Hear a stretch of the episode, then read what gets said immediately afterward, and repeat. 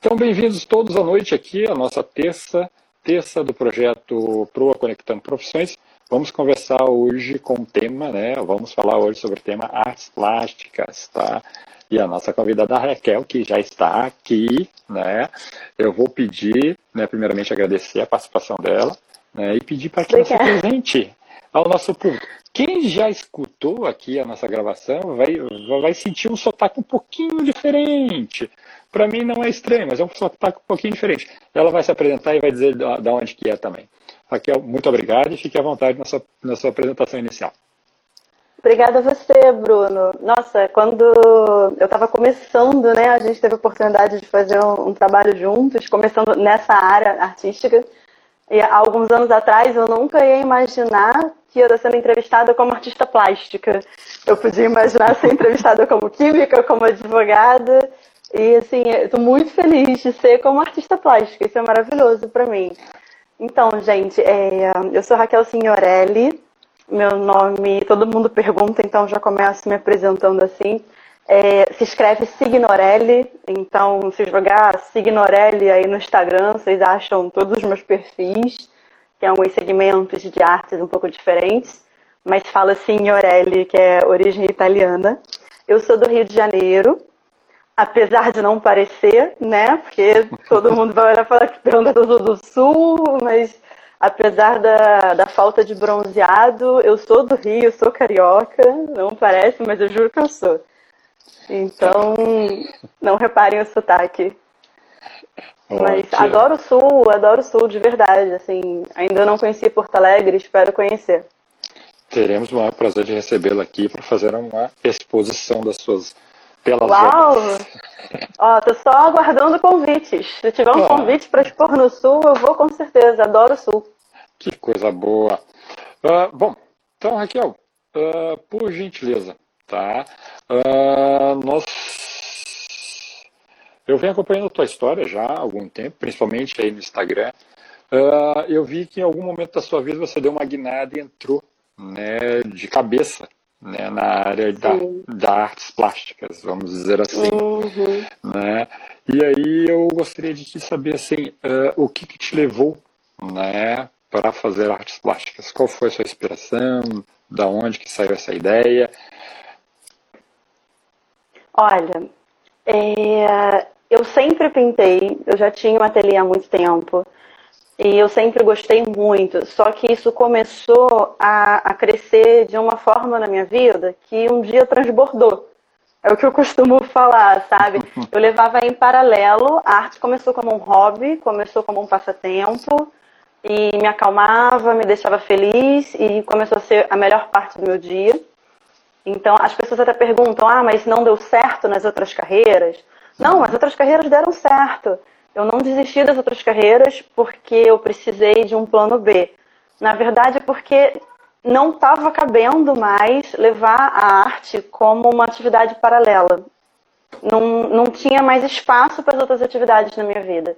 Então eu estava assim, não estava aguentando, sabe? E eu precisei, claro, a gente demora um tempo para tomar coragem. A gente demora um tempo, é um processo, né? Você Sim, aceita, você toma coragem, você assume, você se programa para isso. A gente está falando do Brasil, né? Rio de Janeiro em crise. Então, é, muita gente fala que eu sou maluca. Eu não tenho como contrariar essas pessoas, porque eu escolhi abrir o meu negócio no ramo das artes, que a gente não tem essa cultura. Há muitos anos no Brasil a gente perdeu essa tradição. Em pleno Brasil em crise, no estado que mais teve crise econômica do país. Então, uhum. é um pouco de loucura, sim. Então, assim, teve que ser tudo muito programado. Depois que eu decidi seguir nas artes plásticas, eu precisei ainda de um tempo para me estruturar financeiramente. Porque eu não tenho mais 20 anos, né, Bruno? A gente tem responsabilidade, 22, tem conta. Quase isso. Então, assim, a gente tem que tomar as decisões, a gente tem que seguir um pouco o coração, não dá para ser só racional. Mas tem que ser pé no chão para que dê certo. Porque eu não escolhi isso assim como uma, uma passagem na minha vida. Eu escolhi isso para seguir pro resto da vida. Então Perfeito. tem que dar certo. não, não só tem que estar certo, como está dando certo, né? Tá Gente, vamos certo. entrando aí. Olá, estou para todos aí que estão chegando, Olá. sejam bem-vindos. Raquel, uh, a sua, a sua formação né, é, foi em outras áreas, como você já havia falando. Uhum. Né, eu já te conheço né, há algum tempo.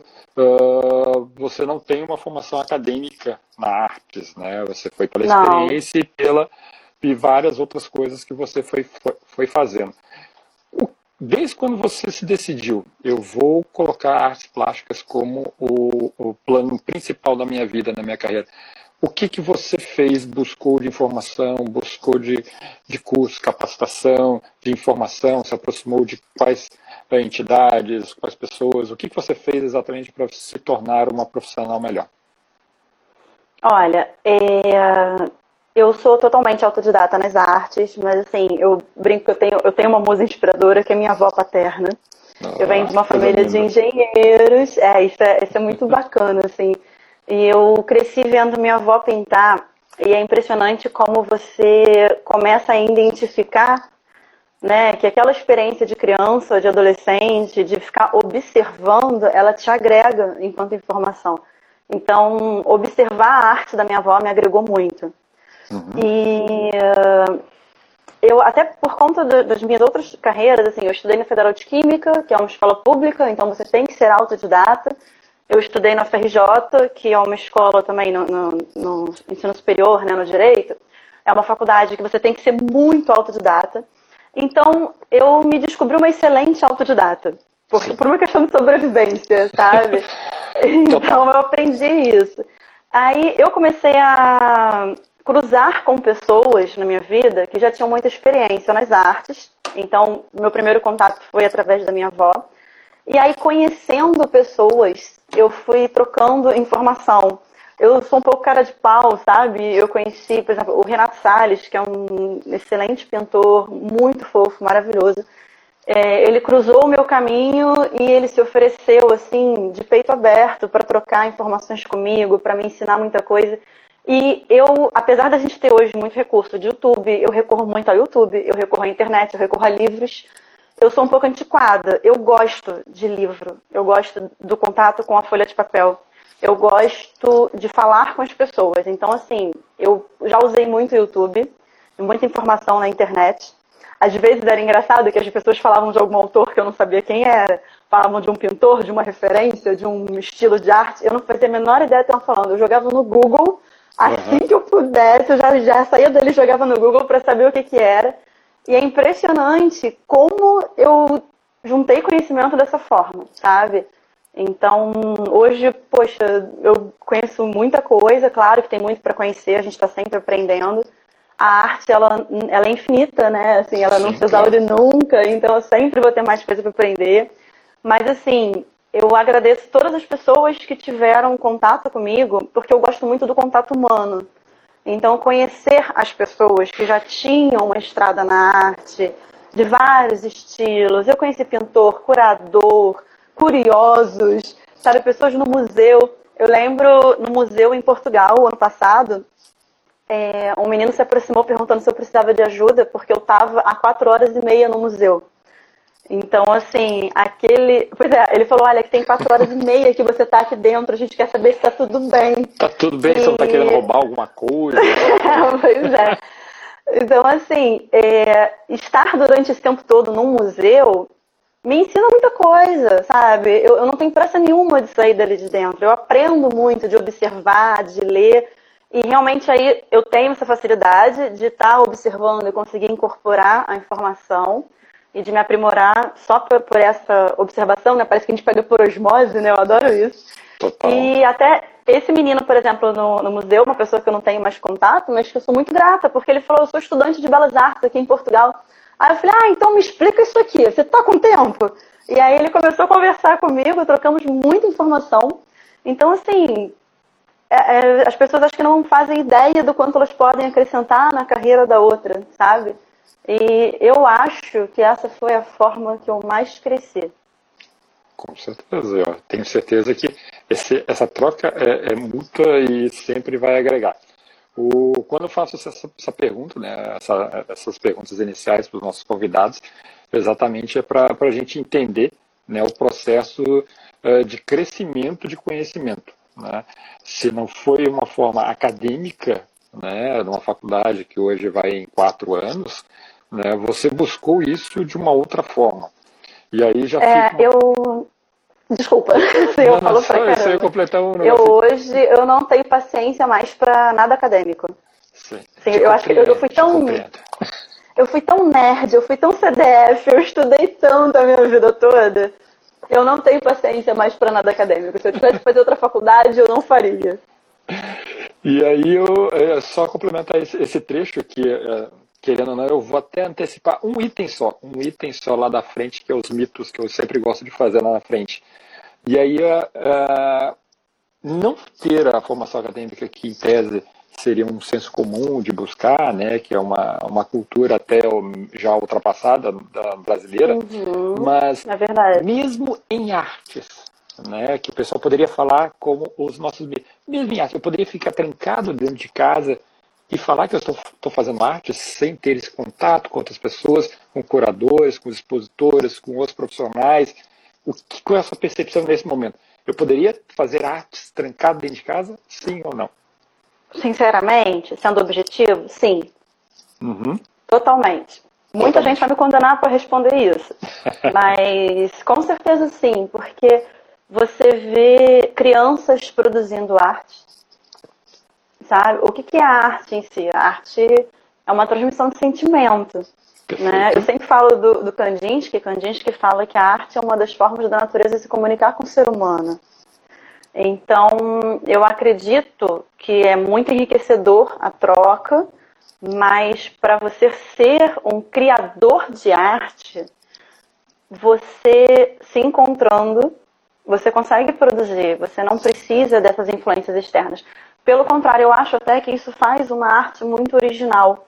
Porque uhum. as pessoas têm uma tendência, e isso não é só na arte, é em todos os meios, a padronizar. E se você foge do padrão, você é meio que excluído, como se você tivesse errado, né? Não, uhum. tipo, a jurisprudência é essa aqui, então você não pode seguir por esse lado. Aí você fala, então a gente nunca vai mudar? A gente não vai evoluir? Porque tá todo mundo sempre tendo que seguir a mesma linha. Isso não faz sentido. Isso é uhum. O amadurecimento de qualquer área. E, e, eu acho que na arte também. Então, assim, se vem uma pessoa com uma ideia muito nova, aquela pessoa pode ter criado aquilo sozinha, ela pode estar, tá, sabe, tendo uma genialidade. E quando você começa a padronizar muito as coisas, né, você troca muita informação, é positivo, mas a gente tem que ter cuidado para não se perder. Porque existe uma tendência no mundo de que as coisas sigam padrões estéticos. Uhum sempre né, impostos, e sem querer a gente é influenciado. Quem é artista tem uma sensibilidade muito grande para ser influenciado visualmente. Então a gente tem que tomar cuidado para não perder, entendeu? A nossa nossa ideia original, sabe? Assim, ter a influência, mas manter a, a, nossa linha. Tem uma pergunta aqui. Tem uma baita ah, uma pergunta aqui. Ai, é, sobre a tá Frida. É, a Mônica está perguntando da imagem da Frida. Da Frida. Aproveita para perguntar, ela é uma inspiração como artista para você? A artista que inspira o seu trabalho? Sim, posso responder agora, Bruno? Atrapalha? Posso falar? Ah, programa obrigada. é seu hoje, você é convidada. Ah, obrigada. Mônica, obrigada pela sua participação. Então, eu amo a Frida, é, eu vou até aproveitar para mostrar. Essa é uma parede que eu tenho de antes de eu começar a ser artista, tá? eu ainda estava divulgando e eu já fui montando com pedaços assim, com fragmentos importantes para mim. E porque muita coisa me inspira. Isso aqui, por exemplo, é um pedacinho de um, um papel que veio num café, que eu sentei para tomar um café e eu achei incrível os dizeres e está aqui na minha parede. Eu tenho foto do meu pai, neném, aqui. Tem muita coisa e tem a Frida. Sim, a Frida me inspira. E a Frida vem para ilustrar o que o Bruno acabou de me perguntar. A Frida inovou. Ela foi à frente do tempo. Assim, o que dizer sobre ela? Ela foi, ela se bastou, acreditou nela, foi corajosa. Ela é extremamente original. A Frida me inspira, assim, com certeza. Uh, tenho muitos artistas que me inspiram. Para não alongar muito, eu posso destacar Frida Kahlo e Van Gogh. É, eu acho que o Van Gogh ele sentia tanto mundo que ele foi considerado louco, né? Porque eu acho que ele era mais são do que qualquer outra pessoa. Ele não cabia aqui. Então, esses artistas realmente me inspiram. Ela é um exemplo para mim. Eu tenho esse quadrinho há muitos anos e eu ainda não, não senti que estava na hora de eu fazer a minha versão da Frida. Eu pretendo fazer isso. Eu penso nisso sempre e um dia vou pintar Frida Kahlo, né, sob o meu ponto de vista. Espero que ela entenda como uma homenagem, porque essa é a ideia. Com certeza. Uh, no seu, uh, eu fiz a pergunta, você respondeu, né? E eu, eu senti muito que a, a sensibilidade, né, a coerência, o, o, uma, um autoconhecimento é importantíssimo, né? Muito, muito, muito. Isso é uma das coisas que eu, assim, às vezes eu me pego lamentando por ter começado a encarar, né, falar, sou uma artista plástica tão tarde, porque eu fiz isso depois dos 30, né? Hoje eu tenho 34 anos, eu não tenho problema de falar a minha idade. É, tem acho que dois anos e meio, dois anos que eu larguei tudo para estar tá nas artes. Eu acho que tem dois anos, se não me engano, não fez dois anos e meio ainda. Eu sou muito ruim com data. E eu falo, eu nossa. Também sou de eu... humanas e não, não, não, também não sei de nada. é. é, eu fico assim, nossa, eu comecei tão tarde, às vezes eu vejo as pessoas começando com 15 anos. Eu conheci um menininho com 6 anos falando, eu já sou artista. Eu falei, olha que precoce, que lindo. Mas é, eu não posso lamentar porque foi o que você falou da questão do autoconhecimento e da maturidade. Então, nesse momento, eu, eu busco muito isso e eu acho que eu já avancei bastante nesse, nesse processo. Claro que eu, é um processo contínuo do autoconhecimento, né? Mas já passei por tanta coisa. As pessoas, meus amigos íntimos, eles até brincam que parece plano de Brasília, cinco anos em um, sabe? Sim. Porque a minha vida é tudo muito intenso. Então, essa altura do campeonato, eu já tenho tanto calo, tanta estrada, tanta experiência, sabe? E me conheço tanto que isso facilita demais o processo, ajuda muito. Então, tudo, como dizem os budistas, né, é no momento certo. Então, acredito que foi depois dos 30, mas foi no momento certo. Com certeza. Uh, seguindo então o nosso roteirinho, tá? Uh, você lá se decidiu, começou a, a pintar, né, fazer a sua arte. Só por curiosidade antes disso, uh, qual que era a arte da sua avó? O que, que ela fazia? Esqueci ela fazia pintura a óleo. Pintura a óleo? Ela pintava a óleo, isso. E ela também fazia escultura em madeira, mas uhum. era. não chegava a ser escultura. Eu acho que o correto seria dizer entalho, sabe? Ela fazia entalhe assim em madeira e também pintava em porcelana. Ótimo. E foi daí que também houve uma inspiração inicial, como você estava dizendo, né? Sim, com certeza. Tá ótimo. Então tá. Uh, mas aí você começou a sua arte, né? Uh, por onde você começou a caminhar? Começou, eu vi algumas coisas de exposição em pequenas feiras, uma exposição Sim. no hotel no Rio, um período que você foi para Portugal. Conta um pouquinho dessa história pra gente. Então, aí deixa eu tentar lembrar de tudo, porque se eu começar a contar, você vai achar que são 10 anos, assim, e foram só dois. É, eu comecei pintando em objetos, tá? Primeiro, assim, enquanto eu não tinha assumido, né, assim, ah, sou artista, eu comecei pintando em garrafas, em plaquinhas de madeira, em coisas pequenas. E uma hora eu falei, vou voltar a pintar quadros. Eu tinha pintado quadros uh, criança, depois adolescente, e aí eu voltei a pintar telas. Houve uma questão de, de, identificação, pela questão da arte visual, do valor agregado, até pela uhum. questão cultural. As pessoas não entendem que você está fazendo pintura se não é uma tela. Então, teve né, essa, esse insight assim, de vou voltar a pintar telas. E aí eu comecei a participar de algumas feiras de arte e logo de início eu, eu tinha conhecido né, o, o pessoal do Costa Brava, que é um clube maravilhoso no Rio de Janeiro, na minha carreira jurídica. Criou-se uma amizade muito bacana, uma relação bacana, e quando o presidente ficou sabendo que eu estava pintando, ele falou, mas agora você, largou a carreira? Como assim? O que, você tá fazendo? Eu falei, tô pintando quadros. Aí ele foi ver os quadros e falou, nossa, eu quero isso no Costa Brava. Então, a minha primeira exposição foi já assim, muito rápida, sabe? Eu achei que fosse demorar um tempo para acontecer. E aí, como lá é lindo, a exposição ficou bacana, então daí já foi surgindo outras. Eu também sou um pouco cara de pau, então assim, eu vou conhecendo todo mundo, eu vou falando com todo mundo, e vou falando, olha, eu pinto quadros, tem quadros, é uma série muito interessante. Aí as pessoas vêm, já me chamam. Então eu fiz uma quantidade de exposição bem grande, assim. Até eu comecei pelo caminho eh, contrário. Os artistas fazem muitas exposições coletivas que aí, para quem não é das artes, só para explicar, é, são exposições em que cada artista participa com uma, duas, três peças, mas são vários artistas apresentando seu trabalho sobre um tema. E eu comecei ao contrário, eu comecei com exposições individuais.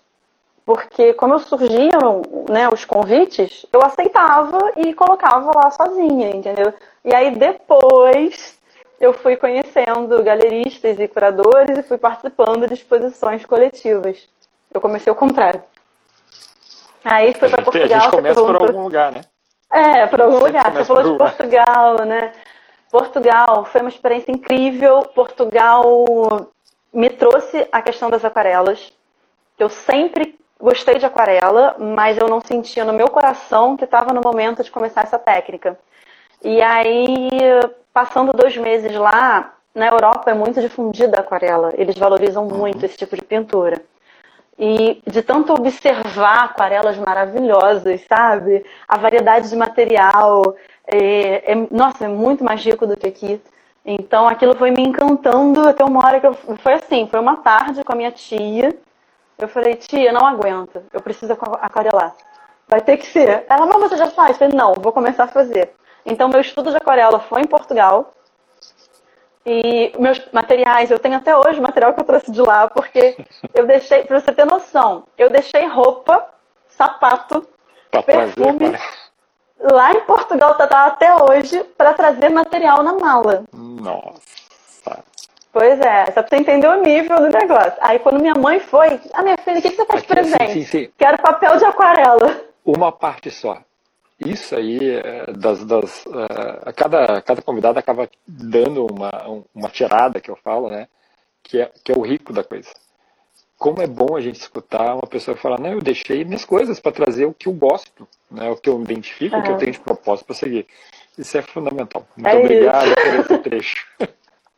Que bom, tá, aí, aí, você trouxe, aí você trouxe as coisas. O que, que aconteceu? Trouxe muito, muito, muito papel, trouxe pincel, trouxe tinta, porque assim, lá é muito mais acessível, a variedade é melhor, a qualidade é muito superior, entendeu? E uh, nossa, e assim, você entra num lugar para você comprar material, na hora de escolher você fica na dúvida. Os caras que te atendem, eles não são meros atendentes, eles sabem, eles entendem, eles te perguntam qual é o seu objetivo, por que, que aquele é melhor, por que, que o outro não é, esse aqui vai te dar essa oportunidade. Então você, dentro da loja de material, você faz um estudo. Então isso é maravilhoso, assim, eu fiquei encantada. Eu tô louca para voltar. Era para ter voltado a Portugal esse ano, mas aí com as oportunidades que foram surgindo, né? Eu acabei de encerrar uma exposição em Taipava, que foi maravilhosa. Foi uma exposição individual, numa galeria linda, grande, em Taipava. Ficou um mês lá em cartaz. E de aquarelas. Aí eu falei, ah, eu tenho que voltar a Portugal, mas aí agora tem essa exposição para fazer. Eu falei, ah, então eu vou esperar, agora eu volto a uhum. Portugal hum. ano que vem. Perfeito. Aqui ó, temos aqui o Hat Street, né? Sou artista independente e ainda tenho dificuldades em acreditar na minha arte. Você provavelmente também teve, né, suas dúvidas. Será que o pessoal vai gostar, não vai gostar? Será que vai ter saída, adesão? Eu estou me propondo a fazer isso, ou seja, ganhar dinheiro com esse meu trabalho. Como é que foi esse momento de aceitação? Olha, é... bem, obrigada pela participação. é, eu te entendo isso. Eu não sei em que momento você está. Eu também sou artista independente.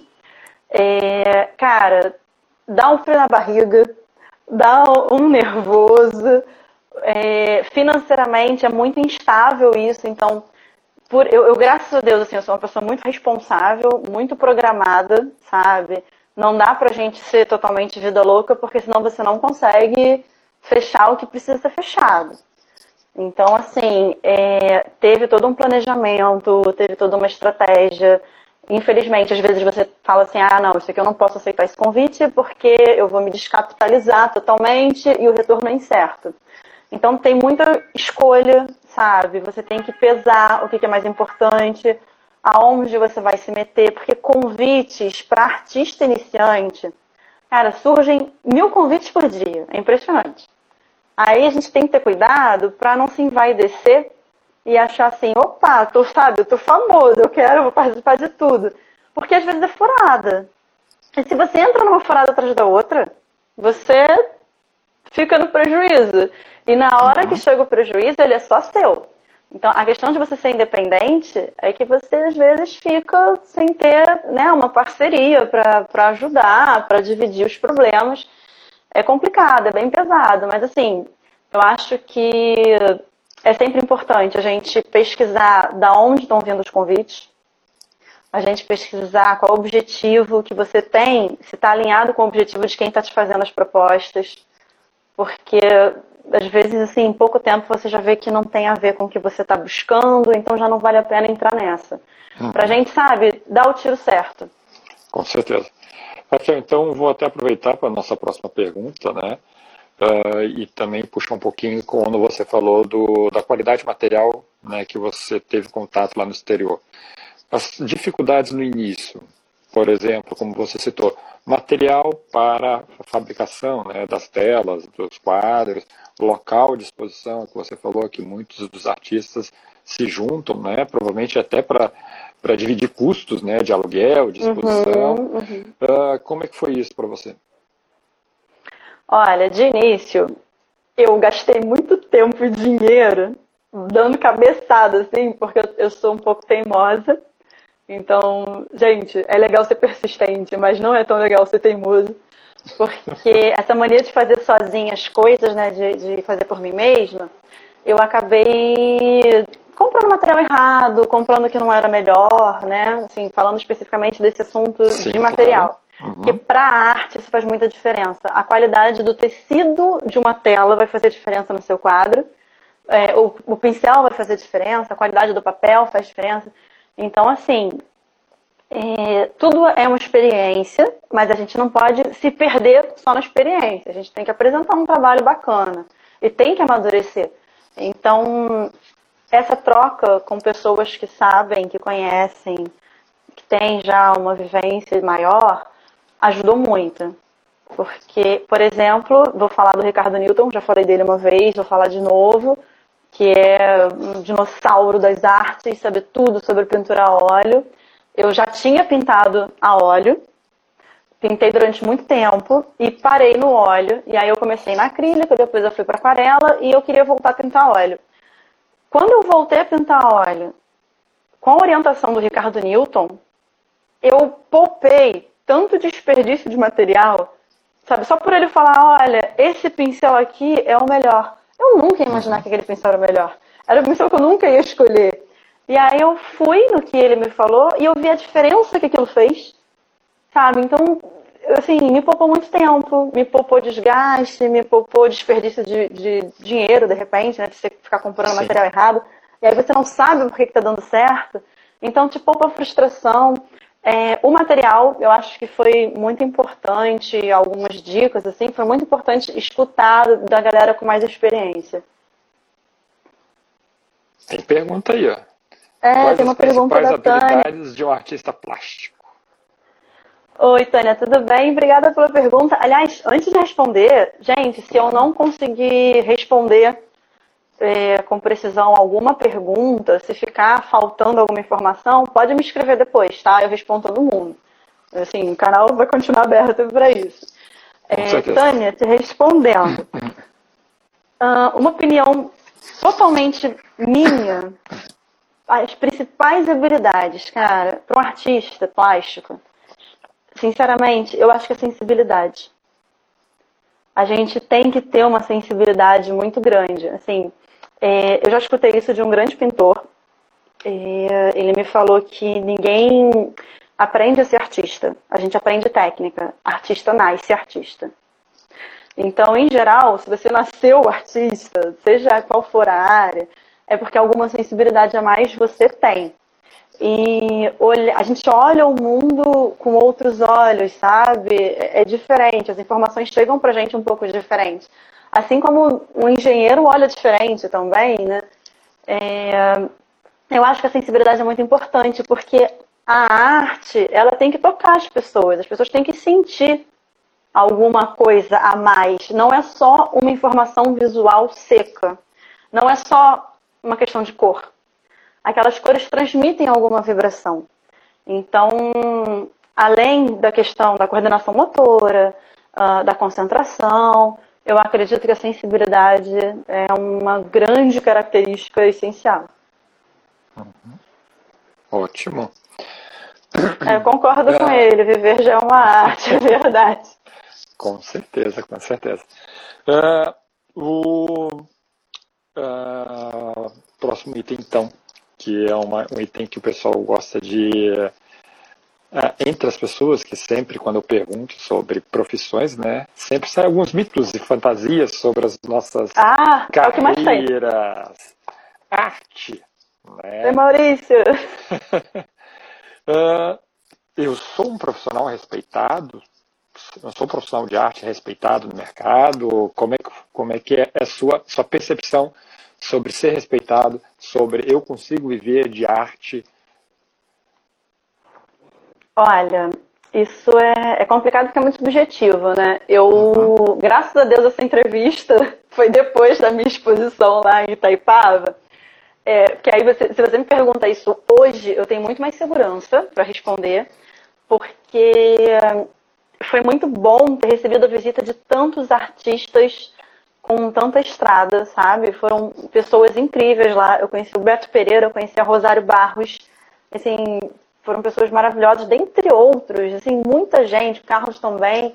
E quando você vê o pessoal, sabe? Já de cabelo grisalho, a galera que tem 50 anos de estrada, elogiando seu trabalho, elogiando sua técnica, falando que a sua exposição está muito boa.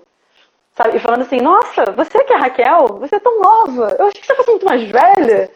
Quando você escuta isso, é. Aí você fala, nossa, que bom, sabe? Assim, porque não é só você se enxergar, né? A gente tem que se enxergar como um profissional respeitado, mas é bom que as outras pessoas também enxerguem assim. Com certeza. Pra gente não ser um, né, tipo, uma pessoa fora da realidade. E uma coisa que eu escutei lá que me deixou muito feliz, né, muito realizada, e eu tô falando isso sem é, não é assim questão de vaidade, mas assim, estou reproduzindo, né? E fico orgulhosa, claro, de ouvir isso. É que uma senhora falou para mim, ela falou engraçada, a gente olhando para você, parece que você é mais nova do que você é, mas quando a gente olha para o seu trabalho, parece que você é muito mais velha do que você é. Uhum. Falou, é engraçado reunir isso tudo na mesma pessoa. E uh, outras pessoas que eu conheci, por exemplo, aí grandes aquarelistas, um pessoal de São Paulo que é muito bom, a galera tem mais de 40 anos de carreira, dentre eles o Carmelo Gentil, que é assim um mestre, uma pessoa incrível e muito generoso. Eu, a primeira vez que eu participei do encontro de pintores, né, eu fui assim toda tímida, sabe? Eu não conhecia ninguém, eu tava com a minha pastinha de aquarela assim debaixo do braço. E ele foi muito receptivo e falou assim: "Deixa eu ver". Aí ele falou: "Esse trabalho é seu?" Por que, que você está com vergonha de mostrar isso? Esse trabalho tem que ser exibido, mostra, tá lindo. E aí eu, assim, ele me encorajou, e aí isso foi, acho que ano passado ou retrasado. Aí eu deixei, assim, né, umas aquarelas lá, né, porque, poxa, o grande Carmelo Gentil falou isso, aí eu mostrei lá junto com o pessoal. E aí daqui a pouco ele veio falar comigo, olha só, tem um gringo querendo comprar um trabalho seu, você já viu? E aí eu vendi lá pro gringo a aquarela que ele uhum. queria, foi dar de presente na hora pra namorada. E quando você escuta né, esse feedback de pessoas tão consagradas, você fala, ah, que bom, eu acho que eu estou no caminho certo. Mas, ao mesmo tempo, é muito perigoso a gente se envaidecer e achar assim, ah, que bom, sou o máximo, estão me elogiando, tá tudo certo. Porque aí você corre o risco de estagnar, você corre o risco de não inovar. Né? Aquela, aquela coceirinha que fica do, do incômodo, né? De você querer melhorar, de você querer aprimorar, essa coceirinha ela não pode passar. Você, é uma diferença muito grande e a linha é muito tênue. Você não pode se acomodar, apesar de você ter orgulho do seu trabalho, ficar feliz com os elogios, sabe? E saber aceitar elogio é muito importante, porque essa falsa modéstia não faz bem para ninguém. Então, uhum. você tem que saber receber o feedback positivo, mas você não pode se acomodar. Porque tem que estar em constante inovação, assim, você tem que estar se reinventando. Com certeza. E uh, complementando só isso que você disse, isso, isso, esse texto, né, essa parte do texto que você falou agora, é tanto para artista plástica como para um gestor, para um diretor, para um Verdade. pessoal do RH, é a mesma coisa. Né? Verdade. A gente fala muito que carreira, profissões, é, não, é a vida, é o trabalho, é o desenvolvimento, as atividades normais do dia a dia. Raquel, vamos lá aqui, ó. O JM Lopes uh, pergunta se nós temos alguma uh, pontinha né, do seu trabalho por aí que a gente poderia dar uma mostrada. Tá? Ih, peraí, aqui comigo agora? É. Ai, deixa eu ver aqui, gente, peraí. Deixa se for eu difícil, tentar... a gente, eu não, eu a gente posta depois, tá? Não, não se preocupe. Ah, deixa eu agradecer ao Alexandre. Alexandre, obrigada. Lindo comentário dele. Gratidão imensa, viu? Sim, ah, eu tenho aí. aqui. Ah, peraí. Oi, Michele! Ela tá perguntando o que eu mais gosto de pintar. Peraí, gente, deixa. Ai, o Alex, Alex, obrigada. Hum, eu tenho um quadro que tá aqui pertinho de mim, vou tentar pegar aqui para vocês verem. Uhum. Enquanto isso, a Raquel queria saber o que, que você gosta mais de pintar. Então, vamos lá. Eu mostro o quadro ou respondo primeiro? Uh, esse aqui é um quadro que eu fiz. Estava aqui pertinho de mim. Ele estava agora é, na exposição coletiva pela Chave Mestra, que é o coletivo de artistas de Santa Teresa, maravilhoso coletivo. Que legal. E é, é uma arte assim mais contemporânea, né? Foi de uma série que eu fiz sobre a expressão corporal das pernas. E aí é muito legal porque assim tudo que a gente faz na vida influencia aonde a gente está, né? Eu fui de companhia de dança há muito tempo. Eu sempre gostei de dança. Eu fiz desde o balé clássico a dança de salão. E aí essa questão da expressão das pernas sempre me chamou muita atenção e eu usei essa, esse conhecimento de dança para fazer uma coleçãozinha de 12 quadros sobre essa parte. Pois é, e o pessoal gostou bastante, fiquei muito feliz. Foi uma série monocromática, cada tela eu só usei duas cores e o pessoal Isso. gostou. É, agora o que eu tenho que responder? Que eu, eu, eu me perdi. Ah, Vamos lá. A, a, doutora, a doutora Arte perguntou o que, que eu gosto de pintar, né? gosta mais de pintar? Ai, que pergunta difícil. Olha, eu tenho fases, uh, porque eu acho que tudo influencia, sabe? O que, que eu quero pintar? Depende de onde eu tô. Uh, se eu fiz uma viagem para um lugar de praia, isso vai me influenciar, então eu vou querer pintar natureza, sol.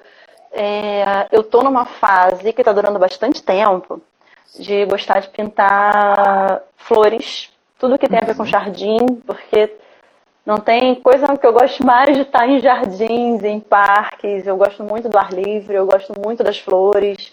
É, gosto, sabe, de. Assim, sou criança do mato, assim, eu fui criada né, no meio do mato. Eu gosto de andar na grama, sabe, subir em árvore. Então isso influencia muito minha arte. A minha última exposição foi sobre jardim. E eu pintei muitas flores e folhagem e banana e café e é isso aí. Assim, adoro pintar isso. Isso uhum. eu acho que não vai passar. Mas tem fases e fases. Tem fases que eu gosto de pintar. Tem umas fases que eu pinto muito cachorro, sabe? Que a galera de pet gosta. Eu fico empolgadíssima e quero fazer o retrato de todos os cachorros que eu vejo. É, depende, depende muito, assim. Acho que depende do momento. o... Deixa eu só recuperar Será que é a última antes da entrar? Uh, já recebeu o. Ai, o André, obrigada, André! Gente, tá todo mundo ouvindo? Tá tudo certo? Que bom, isso acontece, tá? Oi, Denise! A Denise interage comigo pra caramba pelo Facebook. Bom te ver por aqui ah, no Instagram. Bom. Como se diz? Ao Obrigada, André, é Maurício. Ao vivo é melhor, mas tem, tem esses contratempos, né? Com certeza. Mas, gente, obrigada aí acho... por, por aguardar. Ah, eu acho que a gente esqueceu de alguma coisa. A gente estava falando sobre a... alguma coisa sobre algum, algum feedback algum feedback crítico sobre o seu trabalho, né, alguma nota, alguma coisa, se isso já ocorreu, uh, alguma nota, ah, alguém escreveu alguma coisa sobre o seu trabalho, isso já, já ocorreu? Crítico que você diz no sentido ruim ou você está falando de crítica construtiva? Pode Só ser eu entender. Crítica, crítica construtiva mesmo. Né? É, crítica construtiva. Eu vou te dar um exemplo de uma coisa que a princípio tinha sido uma crítica negativa e depois uhum. acabou sendo revertido. Assim, é, a, logo que eu comecei, eu nas minhas madrugadas criativas loucas aqui pintando que nem a maluca, assim, que quando sai são quatro horas da manhã e deu um surto assim, né? Eu comecei a fazer um monte de coisa e eu inventei assim umas coisas, um jeito de pintar um pouco diferente, a partir de outras técnicas, e aí eu misturei uh, minha experiência com química e eu preparei as tintas, e aí as tintas ficaram com uma consistência diferente, e brincando com aquilo, surgiram coisas que eu tinha gostado pra caramba, sabe? Uhum. E eu fiquei super feliz com o resultado. E aí a tinta estava super pegajosa, então ela estava diferente, ela estava líquida, estava com uma viscosidade assim muito gostosa, parecia uma coisa de criança. E eu Sim. fui pintando, e aí eu comecei a pintar com palito. Eu vi que o pincel não dava para mexer naquele tipo de tinta, e eu fui pintando com palito. E eu, a princípio, eu adorei o que eu tinha feito, achei super legal. E aí eu fiz um, um stories nessa época. O stories estava começando no Instagram, a gente não tinha muito isso do stories. E eu vendi o quadro que eu estava fazendo naquela madrugada antes de terminar ele. Assim, eu mostrei, e a mulher, ah, eu uhum. quero, é meu e tal. Eu falei, ah, que bom, gente, então deve ter ficado uma coisa muito bacana. e aí eu mostrei é, para um, uma pessoa que tinha, assim, né, mais vivência de artes e trabalhava com isso, na verdade, como curador é, supostamente, né, um curador e tal, mostrei, a pessoa ficou, ah, é, não gosto desse trabalho, eu se você não, não faria mais isso, não mostraria como arte. Eu acho que isso pode ser ruim para você, está parecendo um trabalho de criança, infantil. Isso é coisa que criança faz na escola. Aí eu fiquei super triste, sabe? Então, então assim, foi uma crítica negativa. E eu, eu sou muito curiosa, assim, é muito difícil a gente escutar isso, né? E ficar tudo bem, né? A gente fica meio triste, mas é que se a gente só escuta e não vai atrás do porquê, a gente não cresce. E com, com os erros é que a gente cresce mais. Se a gente acerta tudo, ah, é muito fácil, né? Você para de crescer, você estabiliza. Então é muito bom quando você sente que você está mal e precisa melhorar. E eu fiquei, sim, meio triste, mas sabe, eu quis entender o porquê daquilo. E eu fiquei muito tempo sem entender, mas de qualquer forma aquilo me afetou. E eu fiquei muito tempo sem pintar daquele jeito. Uhum. E eu não mexi mais naquele tipo de pintura. Então, assim, foi uma crítica que me fez abandonar um caminho. Porque eu falei, bem, se é uma pessoa mais experiente, está me falando que isso está infantil, que isso não vai, ficar, não vai pegar bem para minha imagem, eu não vou. Aí um dia, depois de muito tempo, eu fiz um quadro com aquela técnica. E foi o quadro que mais chamou a atenção de uma feira de artes que eu fiz, todo mundo perguntava quanto que era, como é que eu tinha feito, o pessoal me dando parabéns pelo quadro. Aí eu fiquei com aquilo assim, sabe, a pulga atrás da orelha. Aí beleza. Uhum. Quando foi agora, nessa exposição que eu fiz lá em Taipava, eu tomei coragem, assim, e resolvi usar de novo essa técnica. E aí quando eu fiz, eu mostrei para algumas pessoas, e, sim, ninguém crítico de arte, ninguém que entenda de artes, mas eu acho muito legal o feedback do público que aprecia, mas é leigo, sabe?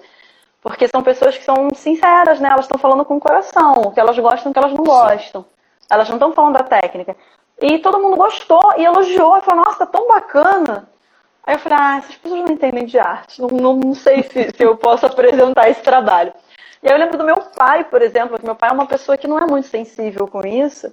E ele, quando ele viu, ele veio na minha casa e viu o quadro, ele falou, nossa filho, eu adorei esse quadro. Eu falei, gente, meu pai nem gosta. Ele tá gostando, achei que ele quisesse me agradar. Aí chegou lá na exposição, eu botei no andar de cima, tinha uma parte bonitinha em cima, que era mais retirada. Eu fiz uma sessão só desses quadros.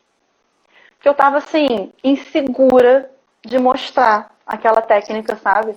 E aí eu agradeço imensamente a Rosário Barros, que foi lá me conhecer E aí ela foi tão gentil comigo, e outras pessoas no dia da vernissage tinham visto os quadros e falaram assim: aqueles quadros estão maravilhosos, eles tinham que estar aqui embaixo, na entrada principal. Aí eu falei, eu vou perguntar para Rosário Barros, que é uma artista com tanta estrada, né, tanta experiência. Quando ela foi lá e viu, ela falou: você vai descer esses quadros agora esses quadros estão incríveis, você tem que deixar eles aqui embaixo. Isso é autoral, isso é inovador, isso é contemporâneo. Uau, São quadros que, que, você tem que mostrar. Ela falou: você tem que fazer uma exposição inteira com esse tipo de técnica. E ela falou: cara, é uma coisa sua, sabe? Hoje em dia é tão difícil as pessoas inventarem alguma coisa nova. Então, Sim. assim, aí eu contei pra ela, eu falei, ah, fico, fico com medo, porque escutei isso, isso, isso há tantos anos. Ela falou, não, esquece que você ouviu. Agora vocês estão no que eu tô falando. E tantas pessoas, pois é, falaram a mesma coisa. Aí eu falei, ok. Então, assim, é, críticas são engraçadas, né? Porque há dois anos atrás eu ouvi um comentário que tinha me deixado né, um pouco assim chateada com isso, e eu abandonei essa técnica. E agora todos os comentários que vieram são para eu retomar essa, essa vertente, sabe? Da minha uhum. pintura. Então, sim, próxima exposição, gente, vai ser nesse sentido Se aí. prepara. Se prepara. Uhum. Aqui, para a gente não se estender muito, eu queria só tocar mais em dois assuntos. Claro. É, mas se alguém que alguém estiver aí participando quiser também mandar alguma pergunta, vocês têm E depois também. Aqui. Gente, eu, eu falo muito. Qualquer coisa, pode perguntar depois que eu faço outro vídeo, não tem problema. Com certeza. É, uma coisa que eu que eu admiro né, e acompanho bastante no seu trabalho. Uh, eu conheço né, a profissão artista plástica. Né, e aí, de uma forma leiga, que muitas pessoas podem pensar, não, ela pinta. Mas não sabem o trabalho de marketing, trabalho de network, né, que tudo isso que você foi falando. O que isso foi de diferente para a sua vida? O que você vê uh, desse seu trabalho e você acaba não percebendo nas outras? o que, que isso está te agregando de valor ao seu trabalho? Olha, eu acho que, assim, eu tenho pressa, tá? Então eu não posso deitar em berço esplêndido e falar, eu sou artista plástico, eu vou só pintar, não vou fazer mais nada, deixa que o resto acontece, ou deixa que as pessoas fazem.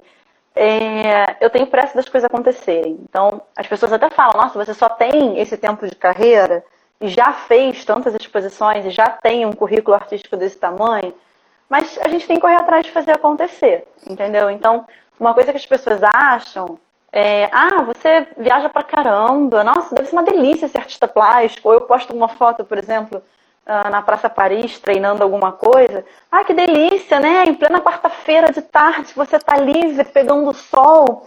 As pessoas acham que a gente trabalha pouquíssimo. Cara, eu trabalho muito. Eu, meu dia termina muito tarde, assim, eu, eu nunca termino meu trabalho antes das 9, 10 horas da noite. E a gente trabalha sábado e domingo. Setembro, eu trabalhei sábado e domingo todos os dias, sabe? Sexta-feira eu tô fazendo curso, um outro curso, né? Até as 10 da noite, porque eu não tenho como encaixar esse outro horário do meu dia. Uhum. Então, assim, artista trabalha muito. Eu, pelo menos, estou trabalhando pra caramba, assim, não, não achei que fosse ser tão penoso. Porque a gente tem uma série de, de braços, né, que precisam ser cuidados com, com muito cuidado, como você falou, o marketing é muito importante, a divulgação é muito importante, a, a venda com o cliente, a não ser que seja uma venda de uma loja que eu deixei em consignação, uh, de uma galeria, que a galeria mesmo faz a venda, é, muitas vezes as pessoas querem comprar direto com o artista, as pessoas querem conhecer o artista. Então, esse trabalho de venda, a gente passa o cartão, a gente parcela, a gente negocia, a gente leva, a gente faz a pesquisa do material, a gente faz a divulgação. É, isso, nossa, sim, são várias frentes que a gente tem que cuidar. O artista hoje, ele é um empresário. Ele não é só um pintor. Uhum. Porque o mundo mudou muito. E para o artista plástico mudou pra caramba, porque assim, antigamente você tinha a figura do marchand, você tinha a figura do curador, que eram essenciais. E hoje em dia, só tem marchand e curador quem já está na estrada há muito tempo, a galera de antigamente, que pegou esses caras há uns anos atrás. Quem começou nos últimos cinco anos, não tem. Quem começou nos últimos cinco anos não, não pegou ainda, sabe, esse resquício. E está cada vez mais raro marchand, curador, ou o curador restringe muito o trabalho dele. E, ou só pega gente que já está muito consagrado na carreira. Então, quem está começando Sim. tem muita coisa para fazer, muito trabalho pela frente.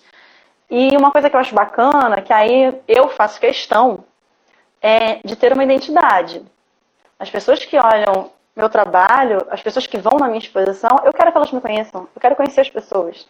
Sabe, o meu último final de semana de exposição, gente, eu fui tão abraçada. Aquilo foi muito emocionante para mim, assim, das pessoas perguntarem e eu estar tá ali para contar, e no final as pessoas falam assim: posso dar um abraço? Isso é lindo, sabe? Teve um menino que saiu de lá com, com lágrima nos olhos, assim, sabe? De, porque eu contei né, o porquê da exposição. Então, se eu não fizer isso de forma pessoal, eu não tenho como emocionar as pessoas, as pessoas não conseguem me ver no meu trabalho. Então, às vezes, quando a gente bota um, um terceiro fazendo, organizando ou cuidando do seu marketing, a gente corre o risco de perder um pouco da nossa identidade. Eu não quero isso de jeito nenhum. Então, assim, o dia que eu conheci um profissional, né, um curador, um, um assessor de imprensa, que consiga transmitir né, o que eu sou, pô, eu fecho. Mas até agora isso não aconteceu. Então eu quero que as pessoas continuem sabendo quem sou eu. Com certeza. Mas quanto mais a gente fala, quem sabe vai aparecer uma certa hora alguém para potencializar ainda mais, né? né? Teve uma é. pergunta que passou, o que te move a pintar? Ai, desculpa, eu não vi. É, ah, o que me move a pintar, aqui. doutora... Ai, obrigada, ah. Bruno, que um aperto. Oi. Obrigada pela pergunta. O que me move a pintar? Olha, eu não sei se isso tem um nome, mas é, é uma coisa que vem assim, lá da pontinha do dedão do pé, sabe? Vem crescendo, que nem um comichãozinho, e vem, tipo, e externaliza. Porque tem dias que você tá um pouco mais tranquilo, mas tem dias que você acorda com a mão com vontade própria. Sabe? Eu não sei, isso tem um nome? Eu, eu não sei, assim, eu acredito, eu volto na, na questão da espiritualidade, do, do que o Kandinsky falava, né? Ele falava o artista ele está como um instrumento do universo para transmitir alguma coisa que precisa ser dita, que precisa ser mostrada. Então, às vezes, eu acho que é por aí. Alguma coisa diz, hoje você tem alguma coisa para transmitir.